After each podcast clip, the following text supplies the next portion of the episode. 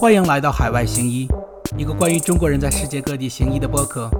在这里，你将听到属于我们独特的经历和记忆，一起分享我们的喜悦和忧伤。我是你的 host 小杨医生。听众朋友们，大家好！今天的节目呢和以往都不太一样。之前的节目介绍的是华人在世界各地行医的体验和故事，而今天这期节目呢，我们不谈虚的，直接上干货，跟大家聊一聊在美国行医之后啊。如果找到一份自己心仪的工作，本期的 co-host 呢是一位崭新的嘉宾，从来没有出现过，他就是李医生。我们都是从这两年啊 residency 规培项目毕业了之后呢，呃，相对于 relatively 比较新的这个毕业生，所以我们的体验可以最大程度的反映目前美国医生就业和找工作的状况。我本人呢是在一个社区医院工作，然后我找工作的时候也是比较 focus on 这个社区的医院。呃，李医生呢是在这个学术中心做的自己的 fellowship，然后在几个月之后呢，呃，已经已经签约，然后会在一个著名的大学学术机构啊开始他的这个学术生涯。所以呢，我们俩的体验既有相似之处，然后又有完全不一样，可能截然相反的地方。但是我想，今天两个人的体验会非常好的，就这个这 compensate each other，然后会大家一个相对全面的这么一个找工作的这么一个流程。啊，也希望呢。可以给大家提供一个相对完整的找工作的思路，不用像我们一样必须这个从头的从头学起，然后 Google 怎么去找一个工作哈。除此之外呢，希望分享一些找工作的小 Tips 和额外要注意的一些大坑，可能会分享一些喜悦和一些非常的恐怖的一些故事。那么，Without further ado，有请 Co-host 李医生出场介绍一下自己吧。好的，好的，大家好，我是李合一，大家叫我合一就可以。嗯，我现在 fellowship 还没有毕业，嗯，然后呃，我的第一个身份应该是小杨医生这个节目的粉丝啊，啊，之前所有的节目我都听了，然后我们两个也通过这个契机就认识了，呃，然后觉得可以聊一下找工作这个话题。一开始我觉得还是挺忐忑的，因为我其实还没有开始我的第一份工作，然后在正式开始之前，一切都有可能有变化。嗯，但是为什么最后呃答应谈这个话题呢？就是有一天一个前辈他知道我在找工作，他已经毕业十几年了，然后他还私下问我说，能不能跟他说说我看到的 job market 是什么样子的，然后那些医院都给我开多少钱的工资，然后我就觉得哦，原来我的这一年半载在找工作过程中，我自己的这个收获还有观察。是很有价值的，啊，所以今天就呃答应小杨跟大家分享一下。非非非常感谢这个李医生非常慷慨，能能给我们介绍一下您大概这个背景吗？比如说您是在这个呃，您是从很小就来到国外的，还是说也是在大陆像我一样大陆医学院毕业的？然后您过来之后大概什么样 training 呢？我是大陆医学院毕业的，然后在这边做了内科的住院医师培训，一共是三年啊，然后在。呃，这个学术中心现在在做 fellowship，就是专科的规范化培训，也是三年。因为我的专业是呼吸内科和重症医学，这两个合起来是三年。嗯，然后我觉得今天我能够谈这个话题，还有一点儿算是优势吧，或者说是小小的背景，就是我之前工作的地方呢，就是既有大城市，也有比较乡村的地方，既有学术中心，也有社区中心。啊，既有公立医院，也有私立医院。我觉得我的见识 还是比较多的。呃，李李医生的这个经历，包括这个学术中心、大城市，还有这个属于相当于曾经处处理过这 inner city population，也穷人，也也处理过这种郊区的这种 rural population。我的经历主要是在这个 suburban 大城市周围的这个相对富庶一点郊区的经历，所以我们俩的经历，我觉得这期节目非常好，可以互相互补一下。那么。呃，开始之前呢，我在跟李医生这个 touch base 的时候啊，我们都会先聊一聊大体是怎么样的，所以我我才想怎么设计这个这个这个节目。那么我们一致得到的这个得出的第一个结论就是，其实这个功夫在室外。你一开始在开始之找工作之前的时候，你就要问自己很多的问题，呃，比如说就要知道自己想要什么，自己的内心的需求，嗯。医生，介介介意给我们介绍一下，当时你是怎么去思考这个问题的吗？哦，我觉得就如果从头从头开始讲，从我们培训期间，甚至是医学院期间，我们所收到的培训对于找工作这块，呃，其实是很不足的。甚至我周围的教育者，他们也同意这一点。嗯，就是我们的培养项目呢，更多的是倾向于，呃，教会大家医学的技术和知识，很少去 prepare you for the real world。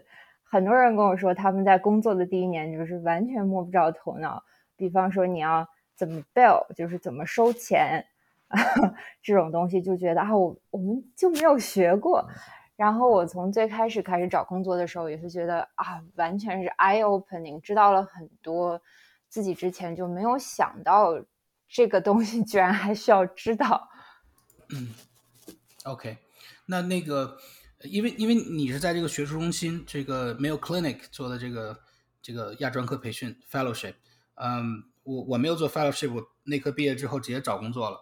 那这个当时你是什么时候开始决定你最后找工作的时候？比如说你你当找工作的时候已经下定决心，比如我一定要去学术中心做那种一边做科研一边干临床的医生呢？还是说当时也是这个海投，就是什么样的工作都投呢？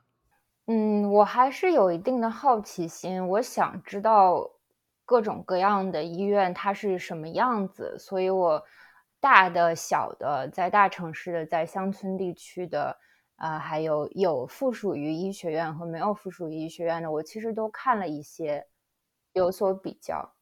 嗯，OK，所以您，但但是通过您最后这个签约是学术中心的话，可以看出来。你是不是当时这个内心已经问过你自己这个问题，还是喜欢更偏学术一点的地方？呃，对，因为我觉得我现在呃三年的这个培训呢，不能说学了个皮毛吧，感觉是 学了一个骨架。嗯，我觉得要学的东西还有很多。嗯，所以我希望接下来呢，还能继续看一些比较复杂、比较重的病人。嗯，这个是对我来说比较重要的一点。嗯，然后呢，有我也是追求一些手术量吧，因为特别小的医院它可能呃手术量相对来说也比较小一点。我想多一点这个上台的机会，呃，就是操作的机会。嗯，然后呢，呃，还有我觉得 mentorship 也是很重要的，就是我需要一个 mentor，我需要一个人。来指导我将来的学术计划和职业生涯，这些东西都是学术中心比较吸引我的一点。所所以说，是不是你知道这个自己的需求之后，找工作就可以更有的放矢的去找了？是这样吗？嗯，那我我我跟这个李医生，我我同经历过类似的这么一个阶段。不过我就是我自己的反省就是，我非常讨厌这个，我非常讨厌做科研啊，也非常讨厌写文章什么之类的，嗯。我甚至我来美国的主要原因就是为了永远不去做这件事情，所以我当时就非常 focus 去投这些 community hospital 或者是大学附属医院的这个 community 的这个这个分支。嗯，除此之外呢，在这开始真正开始之前，我们还要问自己，比如说，呃，我将来对我这个职业的期望期望是怎么样？职业的发展，以及这个将来要挣多少钱，以及这个大概是哪个城市？李医生，你接给我们讲一下你当时是怎么？怎么去权衡这几个因素的吗？哦，我想先那个就着你刚才说的这个学术 versus 临床，再讲一讲我的体会啊。首先，我觉得这两个东西它并不互斥。啊，你在学术中心也可以做一个很好的很好的临床医生，甚至只做临床。就拿梅奥来说，虽然梅奥也算是一个相对来说学学术比较。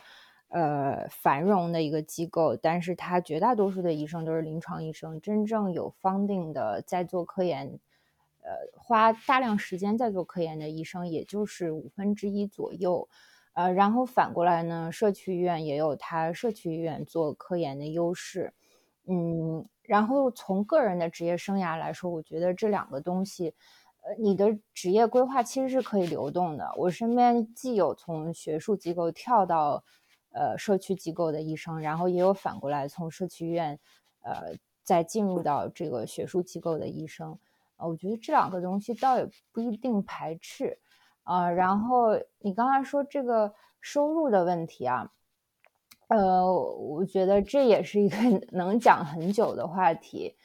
呃，首先呢，再回到一开始我说的，我们在 fellowship 和 residency 期间，我觉得这一块对我们的培训是不太够的。因为总的来说，美国就是一个不怎么谈钱的社会，啊，大家那个在工作过程当中是很少去打听别人赚多少钱的。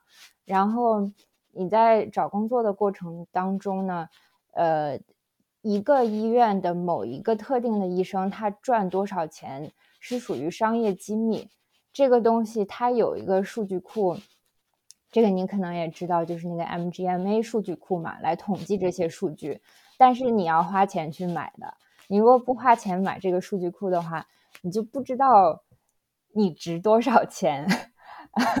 然后它那个分布的方差也很大，就是取决于你工作的内容还有工作的地点啊。这个同专业同年资的医生，他的收入可以相差非常大。呃，像我们专业的话，可以是。有一个百分之百，就是一倍的差距。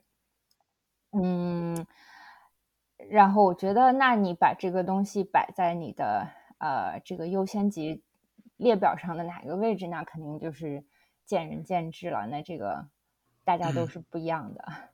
嗯嗯，所所以，因为我知道您当时是这个比较有一个中意的城市，然后会优先考虑去那个城市，因为家庭的缘故。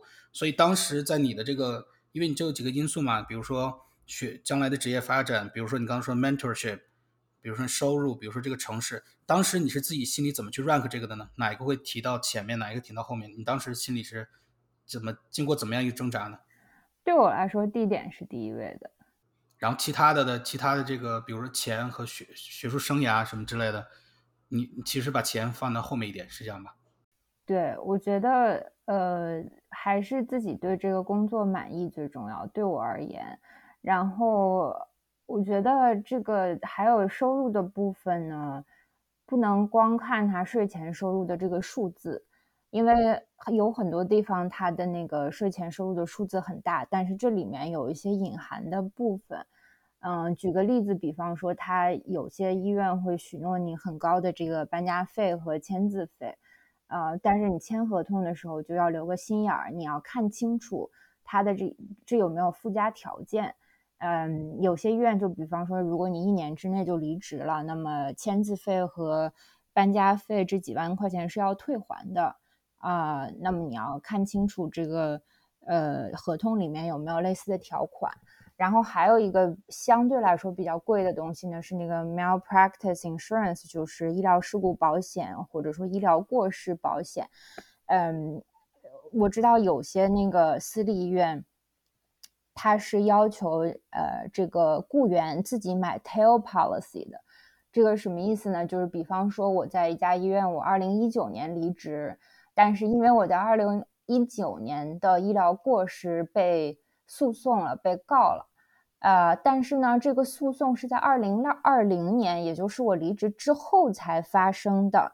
那么这个时候的，呃，这个呃赔偿是谁来赔呢？如果我不想自己赔，如果我希望保险公司来帮我赔的话，那么这一段时间的保险是谁来买？有的时候他医院的合同里面会说，医院里会帮你把这一段也买了，但是有的时候如果呃，这个合同里有坑的话，就这段医院没有帮你买，你要自己买。如果是恰巧还是在一个呃，就是医疗诉讼比较高发的专业的话，那这一块可能一年就要高达好几万块钱。嗯，所以我觉得收入当然是很重要了，但是呃，也要仔细研究一下这当中有没有一些隐含的费用。嗯，没错，就像。了不起的盖茨比的开篇说的那句话：“所有命运赠送的礼物，早在暗中标好了价格，只不过你还不知道而已。”嗯，他给你很多这个三档 bonus 啊，很多这个入职奖励以及这个这个搬家费呢，它都是有原因的。对我，我非常同意你这一点。我在找工作这个过程中，我越找就越觉得，哇，这个市场这个看不见的手真的是很很灵的。嗯。就有的时候，我面到一个工作，我心里就会想说，这个工作有我觉得不满意的地方，但如果他给我某某某工资，我可能会考虑他。然后他最后他发给我的那个。那个那个 offer 真的就比我想象当中我能够接受的那个就低那么一点点，就感觉我在我在被一只看不见的手操纵着我，我选不了那个选项。嗯嗯嗯，而而且很很重要的一点就是，呃，虽然我之后说啊，但在这个李医生提起来，我就说一句，你有的时候你比较工作的时候，它不是 apple to apple，你知道吧？就是它有的时候工作量，你得把它。它得是一个，你得控制住工作工作量，才能才能 compare，你才能有比有可比性。有的地方它就是工作量其实很强的，它给你多一点钱，相当于是给你两个人的钱让你干三个人的活儿。嗯，其实最后就美国这两年很火的一个概念叫 burn out，就这个人就 burn out 了，就燃尽了，因为他就工作太累，他没有时间享受，或者是没有时间放松，就相当于是一种非常的这个这个这个呃，相当于是燃尽了你自己去去为了医院怎么样啊，就不太好。对，很多时候，呃，他伸来的那个橄榄枝上有很多钱，也是让你心里很打鼓的一个事情。我就举个一个我身边的人的例子啊，我有个朋友，呃，他签了，呃，加州的一个算是私立的这个社区医院。呃，待遇当然是非常优厚了。然后当中最吸引他的一点呢，就是他们有那个呃学生贷款的豁免，就是医院帮他还学生贷款。因为呃，大部分观众可能会知道啊，就是美国的这个教育，尤其是医学教育非常昂贵，而且学生贷款是相当于一个高利贷。呃，如果这个学生他本身没有什么经济头脑，他不懂得根据这个经济大环境去 refinance 他的贷款的话，他可能从一从头到尾他的贷款的那个利率大概在百分之七左右，这个是非常恐怖的。尤其是像我们做完 fellowship 之后，有很多人他从他的呃第一份贷款到现在已经过去了七八年。嗯，所以很可能一个人身上现在就有四十万的债，然后一个家庭身上搞不好要有近百万的债。嗯，所以对他来说，这个医院帮他还学生贷款是非常有吸引力的事情。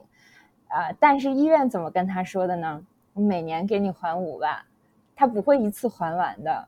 也就是说，啊，就就像那个卖身契一样，你如果实在是讨厌这个工作，然后。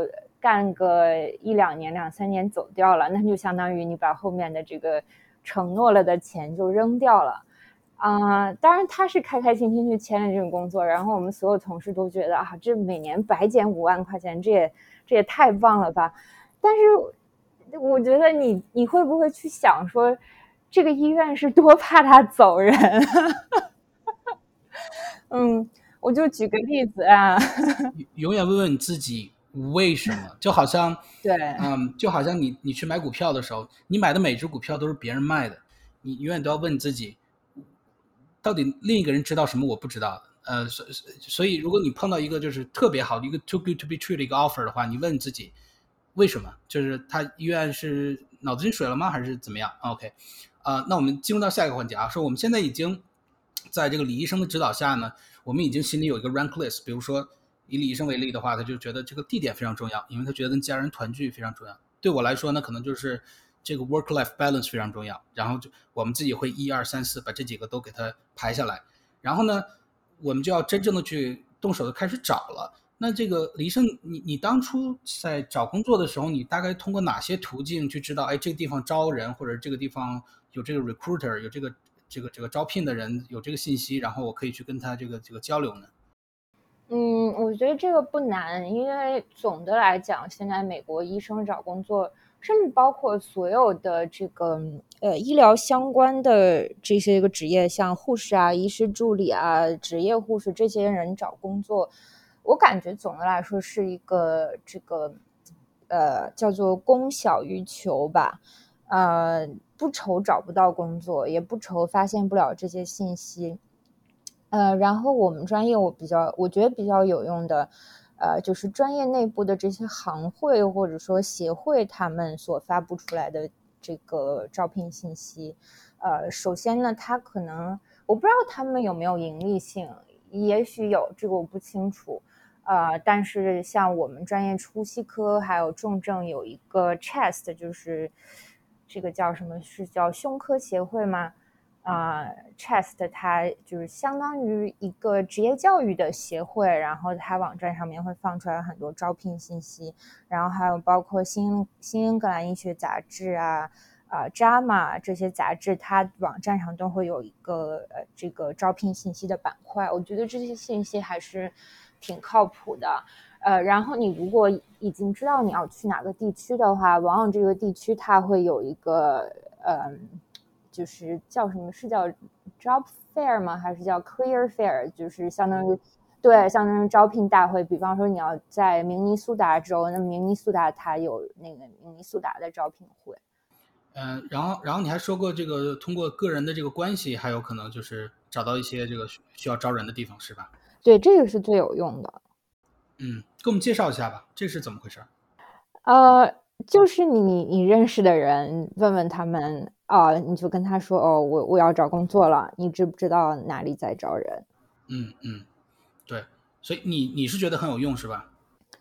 对，我觉得很有用。然后这里我想给大家提个醒，就是对于我们刚刚毕业的人来说，嗯，要有自信。呃，我为什么这么说呢？因为我们在看学术机构的这个工作的时候，很多工作它会有要求的。嗯，然后我们自己看看自己的简历，有的时候就觉得，哎呀，跟已经有一定资历、有一定年资的医生是不是没法比？嗯，但是我自己的体会呢，就是，呃，每个人都会有自己的第一份工作嘛，嗯，就是要胆大一点。有可能跟你竞争的人，大家比一比，其实大家都差不多，就没有一个完完全全符合他那个要求的人。嗯，然后这个时候，特别自信的人，能够说出来自己的优点长处，能够把自己对未来的规划说的特别的，呃。详尽而且合理的人，往往就会胜胜出。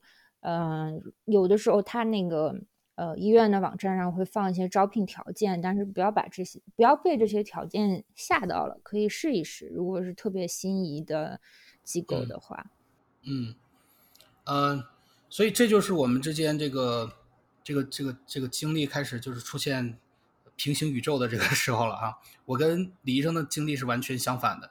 我我个人通过 connection 找的工作都非常不靠谱，呃，按理来说不应该是这样，但是 somehow 就是这样。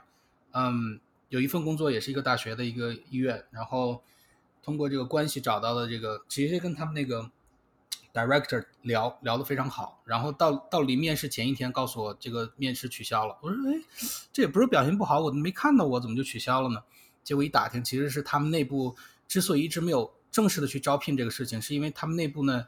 因为我们 hospitals 每年都有去做 fellowship，然后可能就就走了，然后就那个位置空着，他就再招人去进来，但是那个人就是没 match 上，他就又留下继续工作了，相当于我被耍了，你知道吧？我觉得你这个经历相反，反而证明了 connection 的重要性，因为那个人的 connection 比你强啊。对对，那你说你说，那你要从这个角度来看，确实对了。我我同意你说的这个，呃。像我找工作的话，我也体会就是，如果如果他要留内部的人的话，你是没有办法跟那个人竞争的，因为首先他有一个了解的前提在，啊，人人家之间已经非常互相了解了，然后可能对未来已经有规划了，嗯，然后这时候你你要有多优秀才能把那个人挤掉？我觉得这个，呃，可能性是非常非常小的。嗯，对，我不说了嘛？其实是那个人，那个人本来就要走，他他临时改变卦了，又回来了，所以这个这种这种事情太多了。是是是，这种事情 就是就也算是我点儿比较背哈。嗯，还有一个呢，就是我跟李医生刚才说的不太一样，就是李医生说这个你看的那个 requirement，如果有这个，比如说自己达不到，你觉得去试一试比较好。我当时的体会就是，因为因为我是用那个 H1B 签证的，所以。啊，我我还真是就试了几个，这个他上面说不支持 H1B 签证，我去跟他聊了，他最后相当于就是浪费了大家彼此的时间。有有一个项目，相当于我来回跟他聊了半个月，最后到到到临了要去面试的时候呢，他告诉我说，哦，我们医院是 for profit，是这个盈利性医院，因为美国大部分就非盈利性医院呢，你你去 sponsor 这个 H1B 签证的时候才是不抽签的，要不然就像码农一样就抽签了，就得就得不偿失了，相当于就浪费了我很多时间，呃。所所以我的体会就是说，嗯，呃，李医生的体会呢是这个，如果对签证没有什么需求的话，那样其实蛮好的。如果对签证这种硬性需求，就是连合法不合法都成为那什么的话，我建议你把它作为像筛选条件的一样，呃，比如说有一个非常好的这个网站叫叫这个 Practice Match，啊，还有一个叫叫嗯叫 Practice Link，Practice Link 和 Practice Match 这两个网站非常好，因为你在搜某一个这个这个你的工种啊，你的这个职业之后呢，它还让你选需不需要 sponsor 签证。你是需要这个 J1 waiver 还是 H1B？这样的话，相当于你就看明显就看到哦，全国一下哦，超一千多个职位，像这下妥了，我一个人我一个一个投肯定能投到，然后筛签证筛选完可能就剩个几十个几百个了。其实就跟我们当年这个申住院医的时候差不多。你要对签证没有需求的话，相当于是你的选择会多很多。你如果对签证有很多需求的话，呃，其实你应该先把先用签证来做一个初筛，这样的话就是你不会你不会浪费很多这个。呃，这个自己的时间也不会浪费别人的时间。对对对，嗯，身份问题确实是属于一个比较硬性的门槛儿。如果他那个门槛儿在那儿的话，你把它 bend，你你把它踩平，可能性是不太大。呃，我自己的体验呢，就是，呃，你如果真的对这个工作感兴趣的话，争取看，争取跟他律呃医院的律师谈一下。呃，因为呃，这个管招聘的其实他是好几组人。第一组人呢，他就是医生。呃，医生往往很多很多时候，他对于这个身份问题，对于移民法律，他是一知半解，甚至说是什么都不懂。嗯，然后我所经历的不同医院顺序不一样，有些医院是你先跟医生谈，如果呃医生的这部分他觉得你。呃，很满意，想要招你的话，然后他再把你具体是什么情况，身份是什么情况，在美国多久了，接下来有什么要求，呃，这些东西再给他们自己的 HR，呃，HR 是第二组人，有些 HR 对于法律问题很懂，有些呢，这个人事他也不懂。如果说他并不是经常处理这些问题的话，然后这时候还有第三组第三组人，第三组人就是真正的移民律师，这个是。最懂这一套法律，并且接下来会具体操作你的移民身份的人，然后这个顺序呢，其实是令人非常头疼的。就有可能你呃 HR 也过了，医生也过了，然后到最后律师那儿给你把你打回来了，这个是完全没有办法。之像你说之前努力白费，呃，但是有些医院它是完全反过来的，有些医院是 HR 收到简历之后，他把你的简历情况立刻先给律师看。呃，律师如果说不行，你就连医生都见不到。呃，这个这个部分呢，其实对双方效率呃是比较高的。呃，但是如果对方说不行，那么接下来应该就没有什么转圜的余地。嗯，不不同医院我感觉不是不不太一样。嗯，然后我觉得这也映照了我们最开始谈的那个话题，就是呃大医院和小的这个呃组织之间的这个区别啊，因为嗯。跟听众讲一下这个美国，因为它多点职业很自由嘛，其实有很多自由的职业形式的。一种就是医生作为医院的雇员，这个跟中国可能差不多。呃，我受雇于医院，呃，然后领领医院发来的工资很简单。然后另外一种呢，就是我自己职业，呃，我开自己开一个诊所，然后我雇几个人，嗯，然后自负盈亏，这是另外一个极端。然后还有中间那种模式，就是医生集团啊。现在国内有很多医生集团，呃，就是一些医生，他可以是很小的一组，也可以是很大的一组人，然后抱团营业，呃，然后他可以有自己的营业场所。也有可也有可能呢，他没有自己的营业场所，他只是形成一个派遣中心，像经纪公司一样，然后把他的把他医生派遣到医院去。像我们重症还有麻醉科有很多是这样的情况。嗯，那么第一种和第三种就是受雇于医院和受雇于医生集团，你领到的可能是 W two，就是你是一个组织的雇员。然后第二种，这个自行开业呢，你的收入有可能就是幺零九九，是一个个体户的形式，它有这个财税上的区别。然后回到我们刚才说的这个身份问题，你如果是受雇于医院，可能身份问题解决起来就会比较方便。然后，如果是自己开业，或者说是想要做医生集团的合伙人的话，那么身份问题解决起来可能就没有那么容易。嗯嗯，对对，这个呃，所所以当初我我在找工作的时候，我的我排第一的不是 location，我排第一的就是你会不会就是非常有经验的处理我签证，因为我不能 afford 这个，你你把我签证搞砸了，最后我在这边待不下去了。呃，还有一个就是你能不能在我签合约的那一刹那开始就帮我开始申请绿卡，因为我是 H1B 嘛，要这个雇主 sponsor 这个绿卡的话。有的地方有一些相当多的地方，相当于是你必须要在那工作个六个月到一年之后，他才会开始帮你去开始弄。然后这开始的时候又要好长时间才真正开始帮你去弄，所以相当于就是你就一年两年就浪费了。我当时就非常强烈的就把这一点就跟每个人都都说，每去一个地方我都说，就是能不能做到？如果能做到，咱们就继续谈；如果做不到或者是怎么样或太麻烦怎么样，我就不跟你们继续谈了。呃，我觉得这也是非常好的一点，就相互筛选嘛。嗯，你也不适合我，我也不适合你。呃，有要求，如果是你自己有硬性的要求，大声说出来，这个的节省节约大家的时间，我觉得这个是特别好的。要敢于提要求，你如果觉得他哪里不符合不符合自己的这个呃预期的话，我觉得提出来是对的。嗯。在呃，既然我们说到签证呢，我们再给大家科普一下，主要这个，要不然就是你过来的时候你不需要签证，比如说你已经是公民了或者有绿卡了。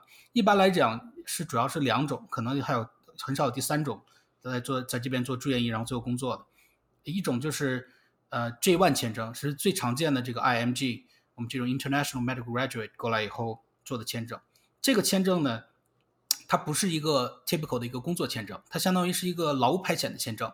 它本身需要你在国内找这么一个 shadow clinic，你跟他签一个假真的还是假的合同，我们就不说了。你要签一个合同，然后相当于是你跟卫计委申请出国培训，然后最后要回去的。所以说这签证呢，最后毕业了之后你要做叫 waiver，就是说如果你不想回国两年的话，你必须要在这边做 waiver，去老少边穷的这种地区，或者是缺医生特别厉害的地区呢，去给他们打工，他就给你 waive 掉这个，然后那个时候你才能转成 H1B 签证。那么还有一小部分人呢，拿的是 H1B 签证。它是真正的工作签证，那 H1B 签证它是 dual intent，也就是它是有移民倾向的签证。你在 H1B 期间如果跟人结婚的话，你可以直接转成公民的。你在 J1 期间你跟人结婚，你就跟拜登结婚，你也转为不了公民，因为这个这个法律就是禁止了。所以这点是我们要知道的。然后还有一少部分人，因为他学术特别优秀啊，发了很多文章之类的，他会拿这个 O1 签证。呃，所以我觉得在做住院医期间的时候，你就要想的稍微远一点，比如说。我知道这个地方很好，但是最后如果将来我不想去什么老少边穷去做这个 waiver，或者不想回国待两年再回来的话，你当时其实就应该把这个签证放到前面一点。比如说，可能我会优先去一个有 H1B 签证的地方，因为绝大部分项目这个都是没有 H1B 签证的，是相当于小部分，大概是百分之十还百分之二十来着，这是三四年前的数据了啊，所以给大家提一个醒。嗯，那那个李医生，我接着问你啊。你在这个网站啊，包括 recruiter 啊，包括你自己 connection，跟这个这个招聘的这个猎头或者是招聘人员搭上线了以后，呃，接下来是个什么样步骤？比如说你是可以打电话呀，还是直接约面试啊，还是怎么样的？呃，我的情况比较特殊，因为今年有这个新冠疫情这个大环境在嘛，呃，一般都是可选的，嗯，你自己选是要当面去。看一下这个医院，还是说全部在线上进行？嗯，他会给你选择，一般来说会给选择。嗯，然后当然是我特别感兴趣的医院，我就会选择我要去实地看一看。嗯，所以大概你去了实地去了大概多少个医院呢？比如或者比例呢？呃，实地去的话，我去了四个。嗯嗯。你觉得去了之后，这个和不去是是不是就是你知道的信息会更多呀？你觉得去去的这个优势在哪里？嗯，对我来说，我觉得特别重要的是见到尽可能多的同事，也就是说我未来的同事。嗯，我后来回顾呢，我发现这一点对我最后的决定起到了非常非常大的这个呃影响。呃，然后我觉得具体是当面见到还是，嗯，呃，这个线上见到倒是没有什么关系。嗯，我面试了有一家医院，我觉得非常满意。嗯，虽然最后没有签了，但是他们让我觉得非常好的一点就是他们让我见到了很多将来的同事。嗯，因为。我们不是去打工的，我自己也有我自己的这个职业规划，还有我自己的职业梦想。呃，那么我需要我的合作者，我将来的同事来协助我实现我的职业梦想。嗯，那么我我要看一看我跟他们是不是合拍。呃，当然他们看到我也是会有同样的一个呃同样的一个想法在，要看一下将来是不是能合作。呃，大家在什么样的方向上可以去合作？呃，我觉得这个是特别要紧的。嗯，我也见到就是一些反面教材，我感觉，呃，有一些医院看到我就觉得啊，又来了一个劳动力，然后他想的就是啊，我给你每每每个月排几个日班，排几个夜班，他对于我的那个学术研究不感兴趣，他也不管我的兴趣在哪里啊，这个我觉得是一个非常重要的 red flag，重要的这个。警警告，right？你觉得这种事情，如果你不亲身去跟他们聊，面对面的聊，或者亲身去看的话，你觉得就是即使这种 online 的这种面试的话，你你能发现吗？还是说只有亲身去了才能发现？online 是可以的，但是要见到的人足够多，呃。当面的话，最最大的好处就是你可以深入到他们的日常工作去。比方说，有一些医院会让我去讲一个 grand round，然后 grand round 那肯定就是几乎整个部门的人都来了啊。然后呃，或者就是他们他们自己的 grand round 让我去旁听一下，然后我就可以可以观察到很多特别有用的信息。嗯，比方说我去了一家医院，他们当时就讲了一个类似于这个 M N M 的一个东西，是一个 Fellow 奖。然后我我通过他们讲什么问题，那我就可以知道他们医院现在最头疼的问题是什么。嗯，这个东西如果不当面不不自己去的话，有可能就看不到。啊，我对于看看这个什么医院的楼房啊，那个。病房的样子啊，倒是没有什么兴趣。反正大家都已经在医院工作这么多年了，大同小异。我我我个人体会是这个，因为我是相当于是去年这个新冠大流行刚开始的时候开始找工作的，呃，就刚好是在这个整个它这个席卷美国之前，然后就结束找工作就签约了。所以我还是这个比较 tradition 的这种，还是去实地观察的。我的感觉就是，嗯，你在网站上或者跟人打电话听到的信息。呃，水分其实挺大的，知道吧？就是大家大家说的都是好话，嗯，你就包括你就把希特勒拿出来，你都能挑出他身上一堆优点，你知道吧？所以不是说你光听到他优点，你还要考虑他有多少缺点。其实相当于是个是一个权衡的过程。你光听优点的话，你没法做一个这个我们叫 informed decision。那我就发现去实地去观察的时候，但我我给大家讲一下啊，可能可能那个。李医生这个面试这个地方，可能都是他比较熟悉的城市，可能没有这些花花哨哨的东西。那我是美国全国好多地方都面了，南方啊、中西部啊、东海岸什么都都面了。呃，我当时非常直观的感觉就是，去面试其实很爽的一件事儿。我告诉你为什么？因为首先你可以去一个地方，相当于像小旅游了一遍一遍，他会包你的机票，你来回去去那个城市的机票和你的酒酒店他是包的。然后他每每每天还给你发钱去给你吃饭，对吧？一般就两三天的钱，然后还会给你租一辆车，你还可以开着车自己转。然后在这个大概第二天左右的时候呢，嗯，还会找一个 realtor，就是当地的这个这个房地产中介。你就想为什么找房地产中介啊？其实非常普遍，他就是想把这个人留下来。所以呢，他就带你去看房子，他就看看这个区域里面房子呀、学区啊，说，哎，你你能不能想象将来你的孩子长在这种房子里啊？就跟这种人做邻居啊什么之类的，哎，就有这种花花哨哨的东西啊，其实非常好。为什么呢？因为那个 realtor 啊，他其实跟他们是一个寄生的关系，相当于是个，呃，是需要这个医院提供流量来就介绍他自己的这个 business。所以 realtor 其实本身呢，他没有那么多的那个呃那个忌口，他要跟你说很多这些。你你在面试医院的时候，你听不到，但是当地人对这个医院的印象的这个东西，你就很明白的就就能知道，哎，当地什么样的医院这个名声比较好，什么样医院名声比较差，呃，他自己爸爸妈生病的话去什么样的医院，或者是这个社区里面大概住的什么人，你服务的大概是一个中产呀，还是一个 inner city population 呢，还是什么一个呃怎么你服务的是什么样的人群？因为那样的话会影响你这个将来的 practice style。还有一点很重要的就是你知道当地的风土人情。你比如说当时我在那个 Missouri 的这个 St. Louis 做这个住院医。我对那方那边的风土人情已经差不多知道差不多了，但是在其他地方，比如说我去这个 Virginia 的这个，或者是这个这个啊，包括这个 South Carolina 之类的，我对当地的就就一点印象没有。然后我去那转了一圈，发现很不喜欢，就是当地一些氛围之类的。呃，我觉得这些东西是你不去的话，你很难知道的。还有一点就是，我觉得李医生说的特别好，就是跟同事聊一聊。那李医生当时的 focus 点是将来他能不能。呃，帮助在事业上或者是这个其他支持上有，那我看到的很大一点呢，就是我要看看这个 recruiter 跟我说的是不是撒谎，因为我只有跟一个人面对面的时候，我能 pick up 这些他这些微表情啊，啊，大概怎么样的，我就记得特别明显。我去那个呃 Milwaukee 的一个一个医院面试的时候，那那所有的医生都顶着黑眼圈，然后特别疲惫的跟我说，呃，我我那那我们非常轻松啊，怎么着说的那个好像说的就是人生最后一口气要说出来一样。我想啊，想赶紧走，OK。呃，还有那个，我去 Richmond 的一个，就 Virginia 的一个首府 Richmond 的一个医院去面试的时候呢，那个我这个因为客套嘛，他就问，呃，面试完一天了，然后最后跟那帮同事一起吃个午饭，大家就彼此 feel feel each other out，然后就跟我说，哎，你面试怎么样啊？你跟不跟这个 CEO 谈怎么着？我说跟他说谈了，我就很客气嘛，说很好啊，怎么样？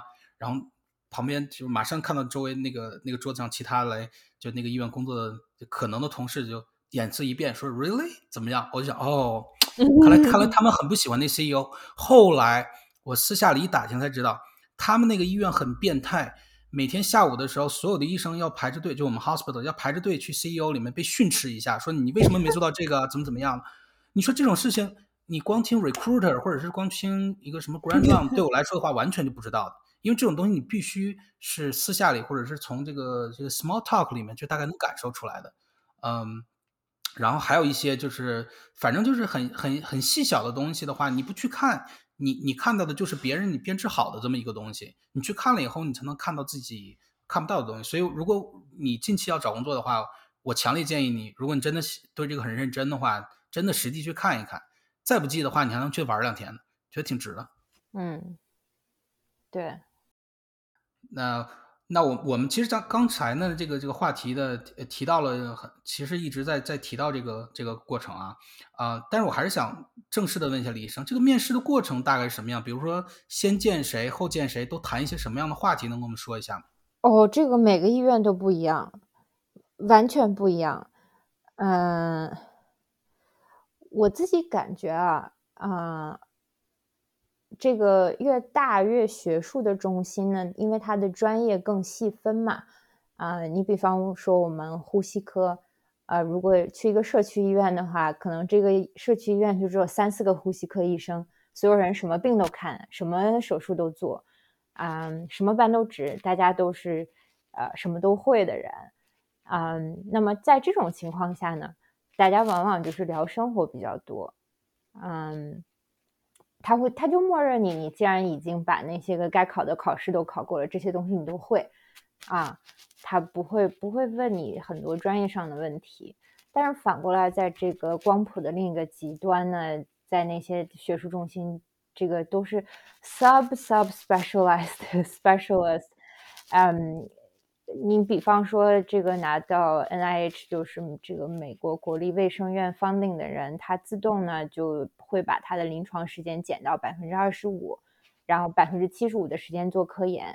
那你就可想而知，他这百分之二十五的时间，他一定是呃专精于一两种病的诊疗的，他不可能在这百分之二十五的时间里面又呃做很多很多个专业，那是不可能的。嗯，比方说一个肺动脉高压，他。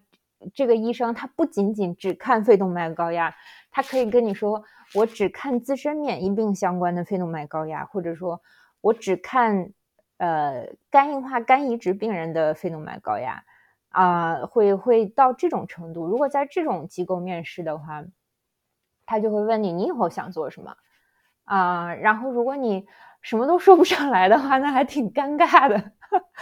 啊，所以那这个被面试的人呢，多多少少就还会有一套说辞，就是说我我觉得对我来说最理想的情况是怎么怎么样，我需要百分之多少的时间给我用来做科研和教学，然后在这个在这个时间的框架下呢，我的计划是怎样怎样的，然后我的甚至说 funding 的来源，这个钱的来源是怎样怎样的，你最好是能够啊说说出个道道来，这个是。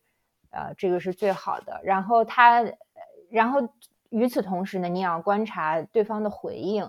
如果雇雇主表现的特别热情，说：“哎呀，对呀，我们就需要一个你这样的人。”或者说：“啊，我们现在我们现在就已经有人在做这个方向了。我觉得你们两个接下来会呃合作的非常愉快。哎，你要不要见一下他啊？然后你们两个在那个嗯面对面去聊，呃。”这个是特别不一样的。那那除了这个见了医生和将来可能的同事之外，你还会见什么样的人呢？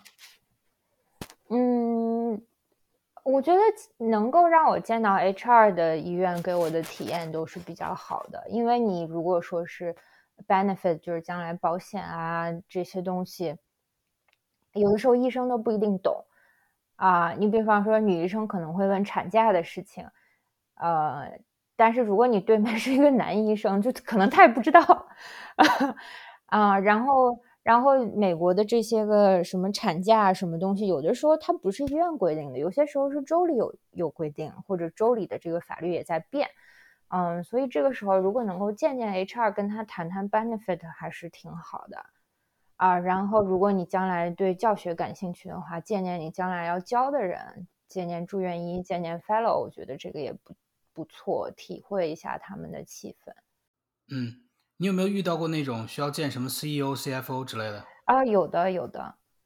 那个是个什么体验呀？都聊什么呀？啊，就随便聊聊。我他们往往就是不太懂医学，所以所以专业上就不太会聊。嗯，聊聊聊这个医院的情况。比比如说，嗯。我我当时就是遇到了绝大部分跟那李医生是一样的啊，遇聊了这个招你的这个 director，就这个相当于主任啊还是怎么样的，这个跟他主要是聊，然后跟这个 HR 可能会聊一聊，主要是聊这个将来的保险呀，什么 401k 啊、退休金啊什么之类的这种东西。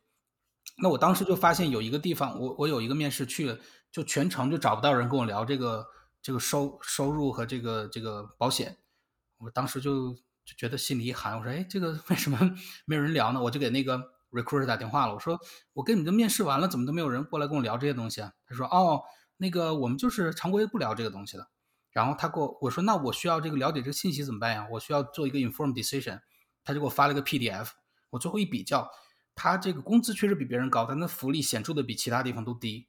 嗯，我我我我 kind of 我就了解了他为什么不愿意主动去聊这个东西了，因为。他不跟你主动聊的原因其实很简单，因为有时候可能就是没什么聊的，或者聊了之后会只能给你一个呃，就是一些家丑不可外扬的东西。所以，嗯，我觉得去面试的时候很重要，就是看他有没有主动去非常 straightforward 的跟你聊。哦，我觉得主动跟你聊的地方大部分都还不错，反而是那些扭扭捏捏就不愿跟你聊，或者聊的时候三缄其口的，我觉得最后都印证那个医院好像确实不是不是太好啊。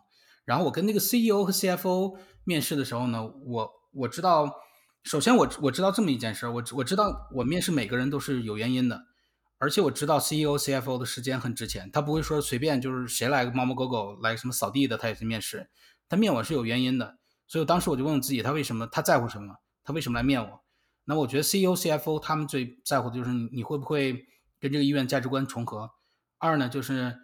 你能不能知道他在乎什么？然后你能不能去做到他在乎的东西？比如说他们在乎什么？他们在乎什么？mortality rate 就是多少人死？他们在乎这个 readmission rate 就是多少人你出院了之后要回来？他们在乎是什么？这个 C. diff 啊，院内感染啊，什么这些东西？因为这些都跟这个，因为美国的这个 Medicare 什么都有 bundle payment，它都跟你这个将来的这个医院收入多少是盈亏还是这个这个赔钱是有关系的。然后还有什么？我会跟他聊一些 CMS 的 five star 什么之类的，就是 CMS。这个这个机构就是美国 Medicare 这个统领的机构呢，每年会给医院打星，哎，这个其实是非常有意思的一个现象。我建议大家去每个医院面试之前呢，去那个 CMS 上查一查那个医院的那个星级评分怎么样，就是说那个医院到底诊疗水平是大部分人是死了还是活了，大部分人是院内感染是感染多了还是少了，大部分手术是成功还是失败了。当然这个东西啊不是 apple to apple，因为有的时候大医院它在那个地方那个人就是病得很重，所以就是大家也不要太当真。但是你可以看到很多我们觉得非常好、非常优秀的医院，其实在那上面评价非常低。这是我。呃，我知道这个事儿以后，我才发现非常奇怪的一个非常有意思的一个现象，啊，我建议大家去看一看，就是也也仅供一个参考。有一些反而一些非常，在比如郊区的一些 suburban hospital 一直是五星的一个待遇。你知道 CMS 如果达到五星，然后自己的这些院的感染率低到一定程度的话，他每年不光能收到足额的这个保金，也就是说他看多少病人收足够的钱，他还会收到 bonus，也就是 CMS 还会奖励给他额外的钱，就百分比的。那额外那些钱哪来的呢？就是那些评级星星级别较低的那些医院，交的那个罚金就给了那些好的医院作为 bonus，这样就让他们有一个互相竞争的一个状态。所以这个这个也是蛮重要的，因为你你要去一个地方去工作的话，你的工作的这个稳定性是其实是蛮重要的。比如说去年的话，就有很多这个比较著名的一个学术机构就不提名了啊，在这个 Philadelphia 在费城就倒闭了。导致他们的 fellow 啊，什么医生啊，就要同时在重找工作。对美国人来讲，也许 not big deal；对我们来讲，big deal。为什么？我们需要签证。当我们被解雇或者怎么样之后，我们只有六十天的时间再重新找下一个工作，要不然你就嗝屁，你就再见，你就被驱逐出境了。所以我觉得这是非常重要，就是他们医院到底 financially 稳不稳定？无论给你多少钱，你都不要去一个就是正在沉的这个船。这是我就是。非常非常体会深的一个事情，对我非常赞同你说的这种怀着一种审视的眼光去看一个雇主的态度，呃，因为我觉得我们尤其是年轻一代学医的小朋友们都还蛮单纯的，呃，去找工作的时候还延续自己之前考试的那个心态，就是啊，我要做万全的准备，然后。呃，我要光鲜亮丽的出现在他们面前，然后不管他们甩过来什么问题，我都可以对答如流。呃，我现在也慢慢体会到，要抛弃到自己这种干什么都好像是去考试的这种心态，嗯，而是说自己要问对自己有益的问题，而不是说去忙于回答别人的问题。嗯，这个东西也是我的一个前辈在我去面试之前就教我的。嗯，他就说你自己想好你要问他们什么啊？比方说你要问他们，你们为什么要招人？是因为之前有很多人都走掉了呢，还是说只不过他们这个医院在扩张，所以他们需要一些新鲜血液进来？这个是呃很很重要的问题。然后还有还有，他还教了我很多其他的问题，就是说你要问他们这个，你你不能什么都不问就走了，嗯。我觉得这样的心态是对的。嗯，我非常同意。我觉得你刚才问的问题特别好。他还教了你一些其他的什么问题问吗？跟我们分享一下。呃，比方说跟你合作的是谁？你去看门诊的时候，你有没有医师助理帮助你？你有没有 MA 帮助你？你有几个 MA？你有几个医师助理？啊，然后在你查房的时候，你是跟那？那个职业护士和医师助理就是 NPPA 一起查房呢，还是跟住院医一起查房呢？你有几个人帮你？嗯，然后还有你用的这个电脑系统是什么系统？嗯，它的住院系统和门诊系统是相通的吗？嗯，呃，还有你几天值一次班啊？如此种种。OK，我我觉得，我觉得你刚刚说的那个问题几乎就是。我深有感触，这些如果我可以再来一次的话，我一定要问的啊。当然我没有门诊了，所以就主要就住院部的。嗯，还有一个问题，我觉得就有时候他会问你，哎，你还有没有一些问我的问题？我觉得非常好的一个问题，我也是跟别人学来的，就是说你对我的期待是什么？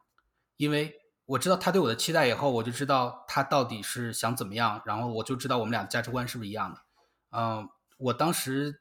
去面试我现在工作的医院，我就跟他说：“你对我的期待是什么？呃，你对我一个作为一个刚毕业的一个 fresh graduate，你的期待是什么？”他就说的非常明确，他说：“前六个月我不指望你怎么样，我希望你把你自己的活干好。如果你不懂，我马上就问我，我们会怎么样？”我当时就非常的就长吁了一口气，因为我特别，因为因为你知道三年的话，你一直在这个主治的这个这个翅膀下庇护，然后突然你就你就要承担法律责任了，就就这个这个压力啊，包括这个这个责任的跨度有点大，然后我就知道哦，那这这两个人可能会罩着我，然后就可能会好一点。然后还有的时候呢，他会非常直白的告诉你说，我希望你在这里面工作至少几年几年几年，我不希望你做一年以后就就 match fellowship 怎么样啊等等。我觉得这个问题就也能告诉你一些你在其他方面可能不太好问的一个问题。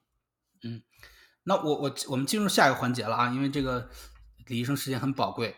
那么最后面试完了之后，大概是什么流程？他会给你一个打电话说恭喜你，我给你发 offer 了吗？还是怎么样的？你跟我们说一下吗？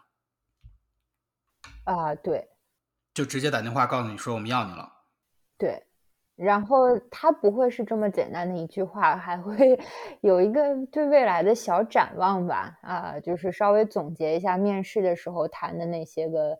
内容，他他比方就会说啊，我们接下来呃会让你去医学院教课。举个例子啊，嗯，然后一般会把时间划分成几个块儿，呃，这个不同医院也是特别的不一样。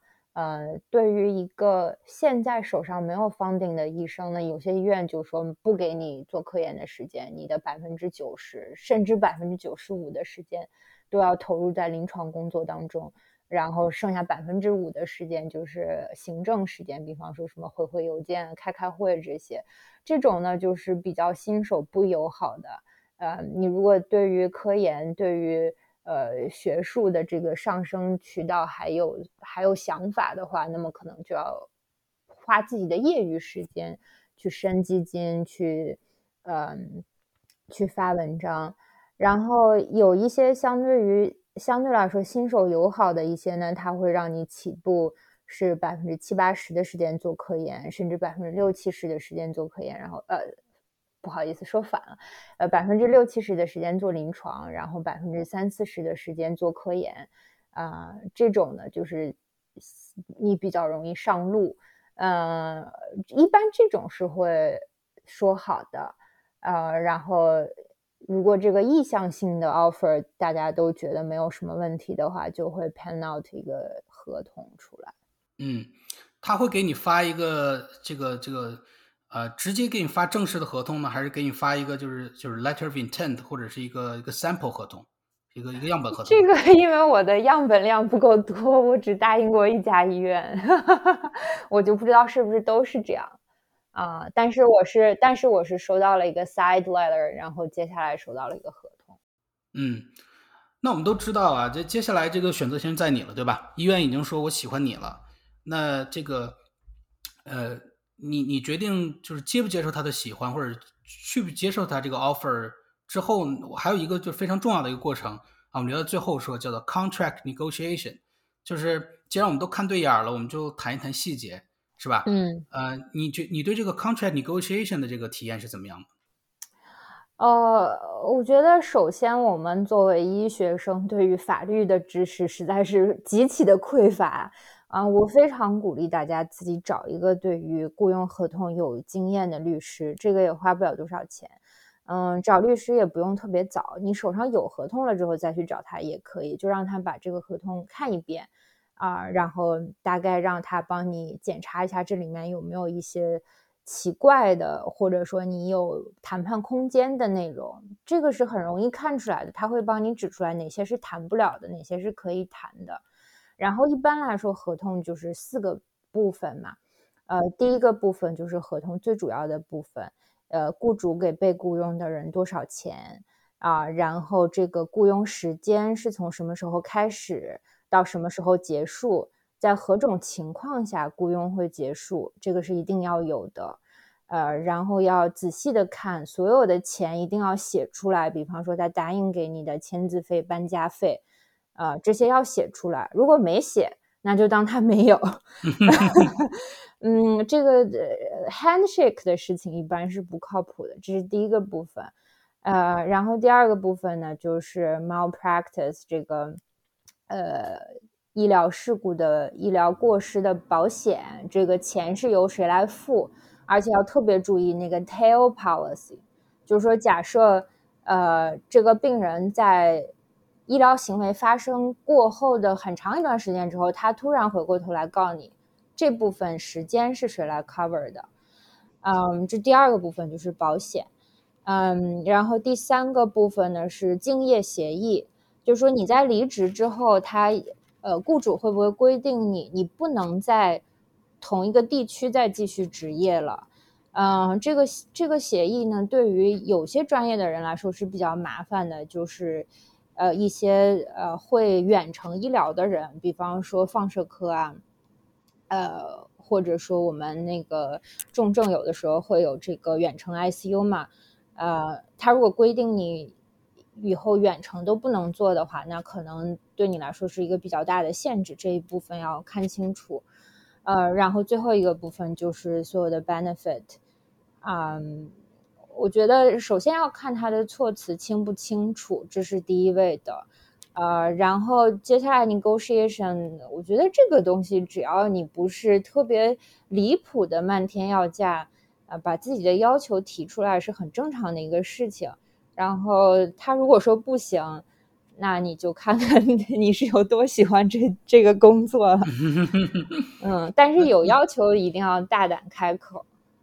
我是这么觉得的，我个人个人个人倾向是这样。我我同意。那那从这个个人经历来讲的话，你最后开口了吗？你最后跟他这个 negotiate 了吗？呃，我没有要到呃什么东西，因为是这样，就我最后签的这个大医院，它是一个模板合同。呃，我不知道我我用的这些 term 是不是对啊？呃，因为我自己也没有什没有任何法律背景，呃，但是他这个合同呢，就是这个医院他只要招人，他就用这个合同，然后它上面的很多东西写的都是接下来你再跟你的 director 去商量，啊，所以我就看了一下之前说的这四个部分没有太大问题，我就签了，嗯，然后将来有一些非常细节的东西，呃，是有这个。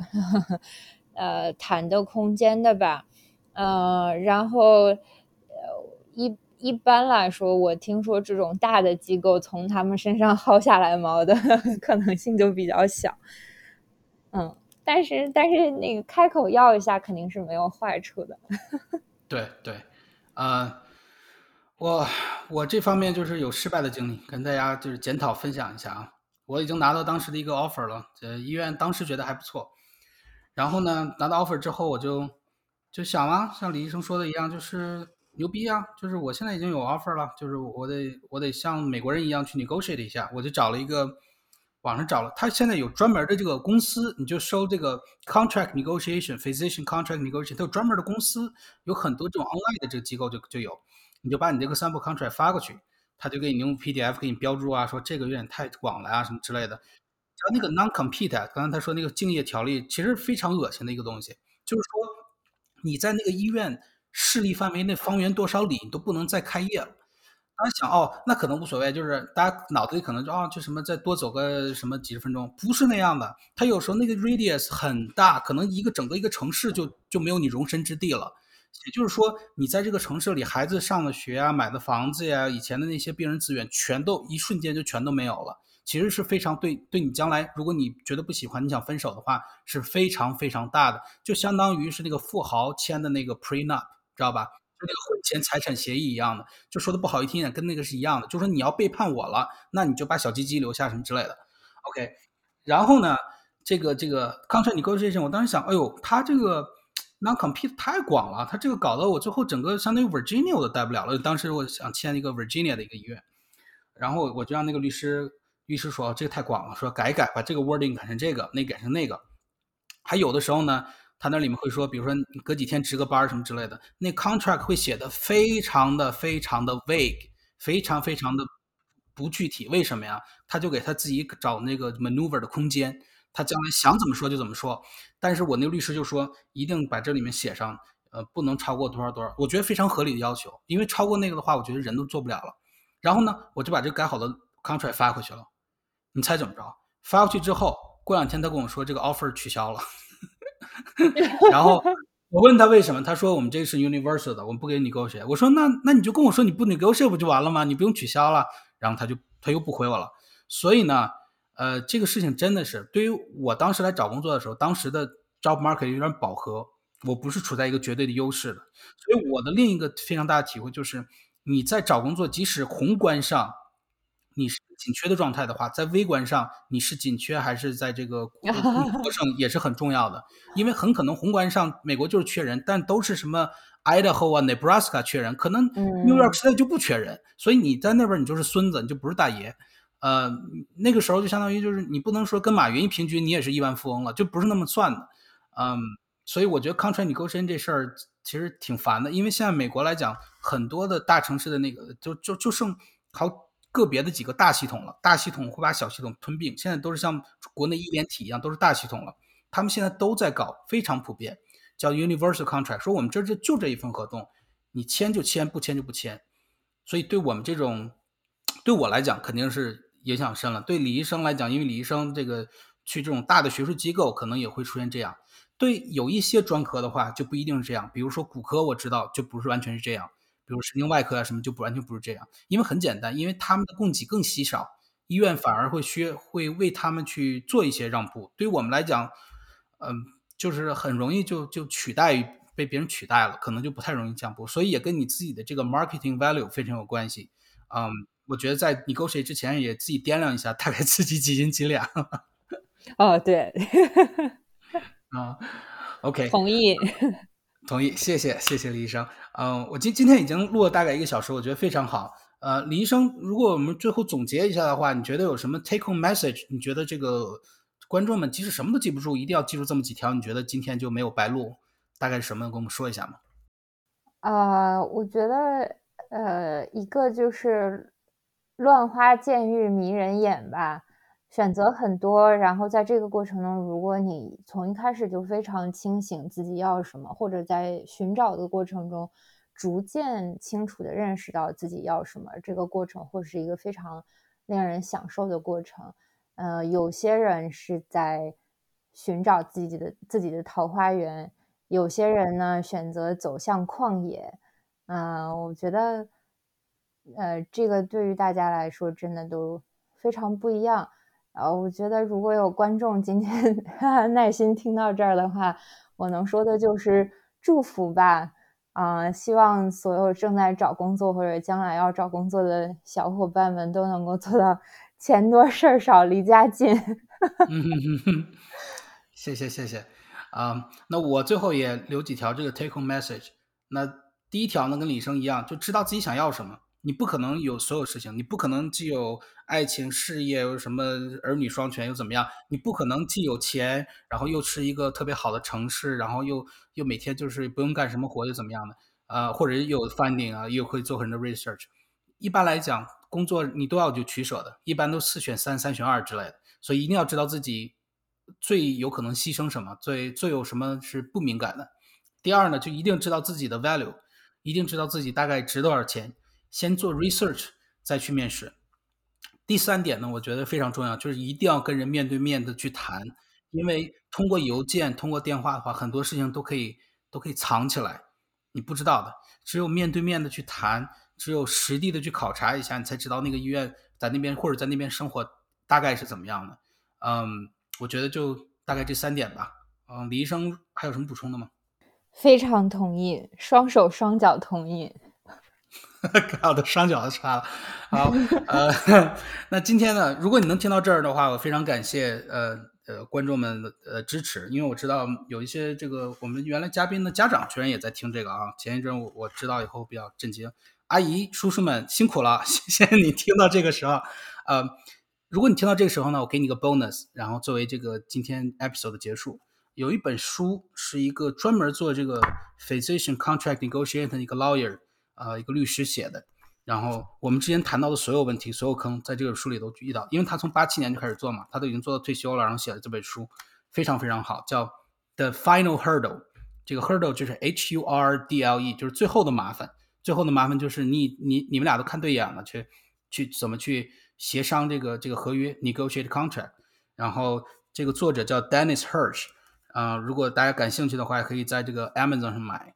然后，如果你是 residency 有这个 book allowance 什么之类的话，你可能就是你们这个住院医项目可能都会给你买免费的啊。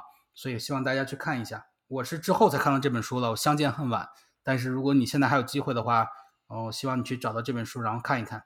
嗯，今天的节目呢就到此结束了。希望如果你有更多的这个问题，或者是呃对话题的这个 suggestion 的话，欢迎给我们 practiceabroad twenty twenty one at gmail dot com 这个邮箱发一封邮件。